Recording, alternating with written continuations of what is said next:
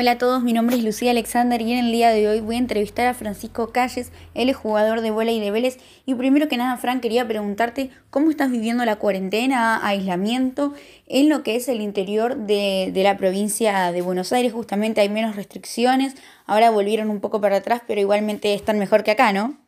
Claro. Sí, no sé cómo estará allá la cosa. La verdad que, o sea, mis amigos me van contando y eso, pero pero bueno, yo de acá me conviene ahora estar allá. Porque al principio acá estaba bastante libre la cosa. No había ningún caso en el pueblo, donde estoy ahora. Em, no había ningún caso, entonces arrancamos a entrenar volei hace, hace un mes atrás. Arrancamos a entrenar volei y todo. Bien. Y ahora nos cortaron todo porque aparecieron 200 casos de la nada. Así que, sí, así que nos cortaron todo y están mejor allá en Capital mis amigos se juntan en la plaza y eso, acá no nos dejan salir, yo ahora estoy en la de mi abuela, vine, estoy acá en la de mi abuela y, y si llego a salir para casa me agarra la policía, me hacen una multa, o sea, sí, nivel estricto fuerte, pero bueno, igualmente no me pueden hacer nada porque si estoy en la de mi abuela, les puedo decir que fui a visitar a mi abuela que está sola, o sea, se puede, hay que cuidar también. La piloteás, digamos. Digo, ¿vos fuiste ahí desde el primer momento o tardaste en ir cuando empezó la cuarentena? Acá en marzo. Me vine ni bien empezó la cuarentena, nosotros estábamos jugando la Liga Nacional y, fue de un momento a otro que nos avisaron se cancela el entrenamiento, empecé a buscar noticias, me di cuenta que ya estaban diciendo como que iban a cortar los transportes, dije ya está, me tengo que ir. Así que me agarré, yo pensé que 15 días volvía porque no me lo tomé tan en serio, entonces me agarré dos o tres cosas, así nomás, me vine con un bolsito, siempre venía con valija, venía una semana acá y venía con valija y esta vez vine con un bolsito pensando que eran 15 días y nomás. Dije, siempre llevo cosas de más. Me dejé todo allá. ¿No pudiste volver todavía? No, desde marzo estoy acá. Tengo que seguir pagando el departamento allá, un montón de cosas. Entonces me puse a trabajar acá. Ahora estoy bastante libre, pero como te digo, hace 15 días atrás que estoy libre nada más. Porque los días anteriores, que estábamos entrenando, entonces acá aprovechaba a entrenar volei, se armaba partido de fútbol, iba a jugar al fútbol también fútbol 5, o sea, obviamente cuidándome, pero, como se liberó todo acá, yo aprovechaba y estaba contento porque no sentía tanto la cuarentena. Y ahora la estoy sintiendo que ya estamos bastante encerrados y se ponen cada vez más estrictos, nos restringen los horarios, así que ahora me quiero volver para Buenos Aires porque allá está mejor que acá. ¿Y ahora cómo estás con los entrenamientos? Porque bueno, antes podías hacer cosas que prácticamente salir a la puerta, que ahora no podés, pero ¿cómo, cómo estás entrenando ahora? Y ahora, bueno, gracias a Dios estando acá, tengo un patio bastante grande, entonces bueno, los días están mejorando, puedo entrenar afuera de mi casa, eh, me hice unas pesas improvisadas con fierro, acá tenemos un tengo un taller en mi casa grande, entonces tengo de todo tipo de fierro, me puedo armar pesas, no me armé pesas igual porque encontré unos fierros más o menos de un buen peso, pero me la arreglo como puedo así, salgo a correr, eh, porque correr acá se permite, estamos en fase 4, tampoco que bajamos tanto de fase. Claro. Eh, salgo a correr, eh, salgo a andar en bicicleta, em, y así, más que nada eso. ¿Y el tema de la alimentación cambió o no? Y yo creo que estoy mejor acá y todo, alimentándome. Mi mamá cocina siempre, entonces todo muy casero, digamos. muchas verduras, las comidas muy buenas. O sea, allá ponele, a veces salía a entrenar, tenía que hacer tal cosa, iba y me compraba algo rápido, me cocinaba algo rápido. No siempre, pero a veces pasaba, como estaba viviendo solo. Claro, eh, no llegaba a hacerme algo casero o intentaba consumir muchas verduras, mucha fruta, pero eh, acá estoy comiendo mucho mejor que allá. ¿Y cómo es eso? Porque venías de vivir solo y ahora pasaste a vivir de nuevo con tu familia. ¿Cómo es esa convivencia otra vez? Y Está, complicada la convivencia, pero se va llevando igual, se va llevando. Em, y intento ayudar ahí en casa, pero a veces, viste, la costumbre de vivir solo es difícil. Ponele, ahora mismo estaría ya en mi casa, un descontrol, tengo tres hermanos, está mi mamá, mi papá, siempre, siempre uno ocupa un lugar en la casa, entonces también es difícil hacer una reunión, hacer una entrevista. Así que menos mal que estoy acá de mi abuela, que estamos muchísimo más tranquilo. Sí, claro, totalmente. Creo que hoy en día todos estamos como medio raros con la convivencia con la familia. ¿Y, vos qué onda? ¿Cómo, cómo viviste eh, el cierre del torneo argentino de clubes? Justamente, bueno, un cierre fallido, digamos, porque ustedes venían de, hacer una remontada, eh, estaban teniendo una muy buena presentación, el equipo empezaba a mejorar poco a poco y se notaba en la cancha. Eh, ¿Cómo fue ese? Rodrigo Pérez me decía que le quedó como un sabor amargo en la boca de decir, pero estamos mejorando, estamos haciendo las cosas bien y de la nada se nos corta todo. Sí, yo creo que a todos nos pasó eso, nos quedamos con ese sabor amargo. Y, bueno, sabíamos que, podía pasar, pero nos quedamos muy manija. Yo me quedé muy manija, porque la verdad que, que volvía de una lesión, me había lesionado, me había guinzado, me guincé los dos tobillos jugando allá en el mismo año. Va, justo había pasado el siguiente año, pero fue el mismo año, los dos tobillos eh, la verdad que está, me sentía muy mal eh, personalmente, eh, pero bueno, habíamos remontado ahí en la Liga Nacional, allá en San Juan, había vuelto a jugar de titular, Rodrigo me había puesto ahí en el partido contra VT, así que fue, me, echó mucha confianza y veníamos bien, veníamos bien hasta que esta noticia nos mató a todos. Después seguimos todos entrenando, yo, yo en lo personal seguí entrenando fuerte porque creía que íbamos a seguir jugando la liga, creía que iba a volver la liga en abril, marzo, la fecha que sea, iba, iba a continuar.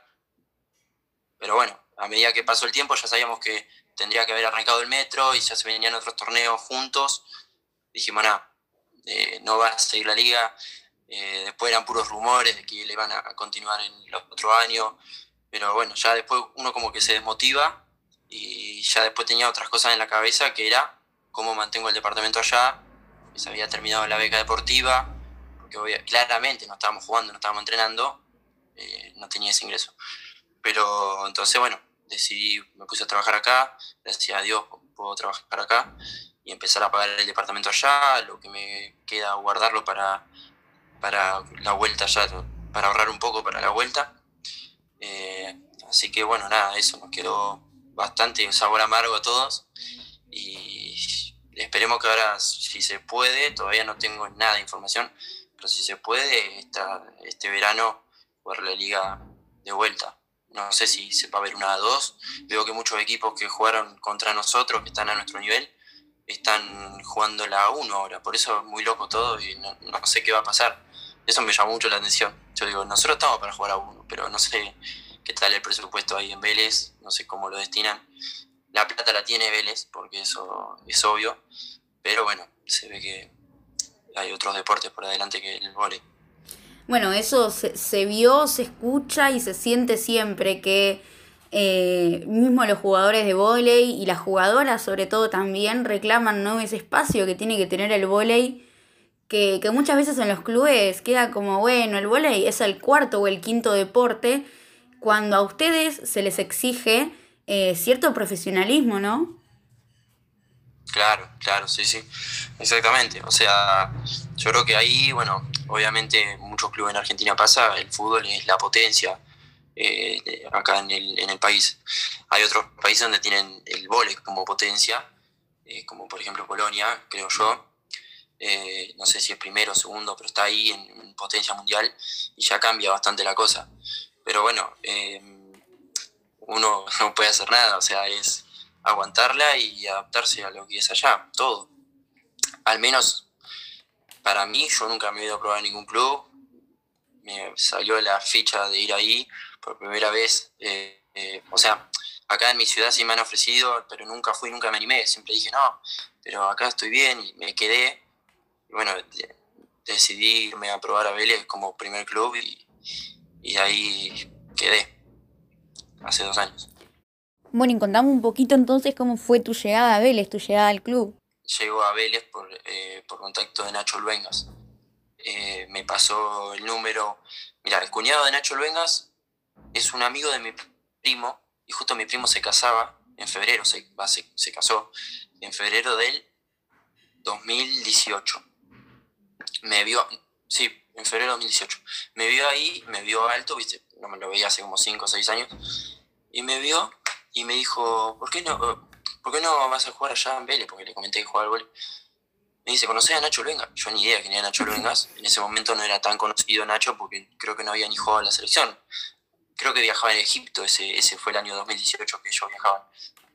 Y yo mucho no lo conocía a él, entonces no sé quién es, pero bueno, empecé a investigar, lo busqué en las redes sociales y eso, me pasó el número y le hablé. Nacho me pasó el número de los entrenadores y yo después coordiné con ellos. Al principio como que cuando les dije, les escribí un jueves y por él me dijeron, bueno, vení mañana a las 9. Y yo le dije, pero ¿cómo querés que haga? Soy de 600 kilómetros, o sea, y ahí como que entendieron que era de lejos, tenía que coordinar otra cosa y de última más grande, quedarme toda la semana o algo así si yo allá tengo familiares, me podía quedar, no había problema. Así que eh, me hicieron ir el lunes, fui el lunes, entrené con la sub-17, yo pensé que eran de mi edad. Y cuando terminaba el entrenamiento todo, le empiezo a preguntar la edad de los pibes y uno tenía 16. ¿Y pero vos cuántos años tenías en ese entonces? Yo tenía 20. Yo tenía 20, ellos tenían 16. Y, me parecía que, que que eran de mi edad, o sea, porque ahí obviamente físicamente cambia todo a lo que era acá, acá un pibe es muy, muy loco ver un pibe de 16, 17 que sea tan grande, eh, tan desarrollado, digamos. Así que eso es lo que tienen los clubes grandes y, las ciudades grandes también, que encuentran los pibes clave porque por ahí, por ahí el que no, el que no va o no, no, no, no sé, no le va bien en los entrenamientos y eso termina abandonando solo. Eh, o se va a otro club o lo que fuera. Pero ahí, nada, sentí que dije, uff, se me va a complicar. Pero bueno, igual le metí y al, siguiente, al miércoles, eh, ya me hicieron ir a entrenar con División de Honor. Así que ahí vi realmente lo que eran, unos monos gigantes. y, eh, y ahí dije esto, esto sí me gusta porque vi el entrenamiento todo, me, pude, me adapté como pude y, ahí me saltó la ficha de lo grande que era el volei y lo bueno que era, porque acá no era una cosa así. Qué sé yo, yo acá me tiraba la pelota para arriba y yo le pegaba.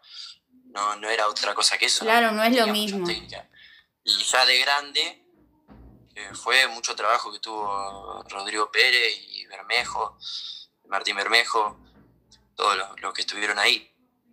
Porque de cero mis técnicas encima para atrás así que me tuvieron que enseñar un poco, un poco de lo que es el volei real. Y qué loco, ¿no? Porque la mayoría de los chicos nacen con una pelota abajo del brazo. ¿Y cómo fue ese? Porque capaz los chicos miraban, uy, ¿este que, de dónde viene? ¿O qué, qué, sé yo, no sé, ¿existieron esas miradas entre los chicos? Sí, al principio me costó un montón eh, adaptarme a lo que era ahí. Eh, más que nada por los comentarios de lo que es acá en el pueblo, no, porque los porteños, pues viste cómo es la, la, pelea entre los porteños y los de campo. Y entonces yo ya tenía eso en la cabeza y, y como que los veía de lejos y quería primero estudiar a cada persona para saber para dónde más o menos arrimarme. Porque, qué sé yo, estás entrenando y no te vas a poner a hablar de dónde venís, yo llegaba, me cambiaba, estábamos todos cambiados, por ahí la mayoría de ellos se conocían, y ahí arrancábamos. Y después hacíamos pesa, pero empieza también, no te va a poner a hablar con uno. Me costó como un mes, un mes y pico, hasta que me hice amigo de, más que nada en las inferiores, mis amigos de los inferiores, y, ahí me fui adaptando de a poco con los de División de Honor, y, y así fue. ¿Y hoy en día cómo te sentís? Con el equipo, con los chicos. Ya pasó un montón igual, pero... Hoy en día bien. Sí, ya pasó un montón, ya hoy en día re bien. Eh, la verdad que, los chicos son todos muy buenos. No era lo que yo pensaba cuando llegué, que no, que, no sé, viste, porque acá dicen, no, te van a engañar, viste, no puedes confiar en ninguno, pero es todo lo contrario, los pibes son muy buenos. Eh, en Vélez no, no conocí ningún pibe que sea mala influencia ni mala persona. Eh, la verdad que eso, eso está bueno y eso suma mucho también. Claro, a la hora de, encarar un deporte y más de, como vos decís, bueno, es, ¿cómo fue? Tipo, más me voy a, jugar a, Buenos Aires, a Capital. Eh, totalmente tu mamá, no sé, tu familia, ¿cómo reaccionaron? Mi, mi, sí, mi, mi mamá fue la que más que nada fue el motor que impulsó todo porque a mi papá no le gustó mucho la idea. Eh, o sea, bueno, personalmente sí, pero yo como que ya estaba trabajando con él, estábamos, veníamos, o sea, estábamos bien y, y de repente esa decisión fue como que en una semana se decidió todo y me fui para allá. Así que mi mamá después se arrepentía de ella por haber hecho eso porque me extrañaba. Eh, así que le costó mucho a ellos también dejar de extrañar, va, siempre me van a extrañar, pero les costó mucho adaptarse a que no esté. Pero bueno, ya ahora, ya ahora igual cuando pasó el tiempo ya está.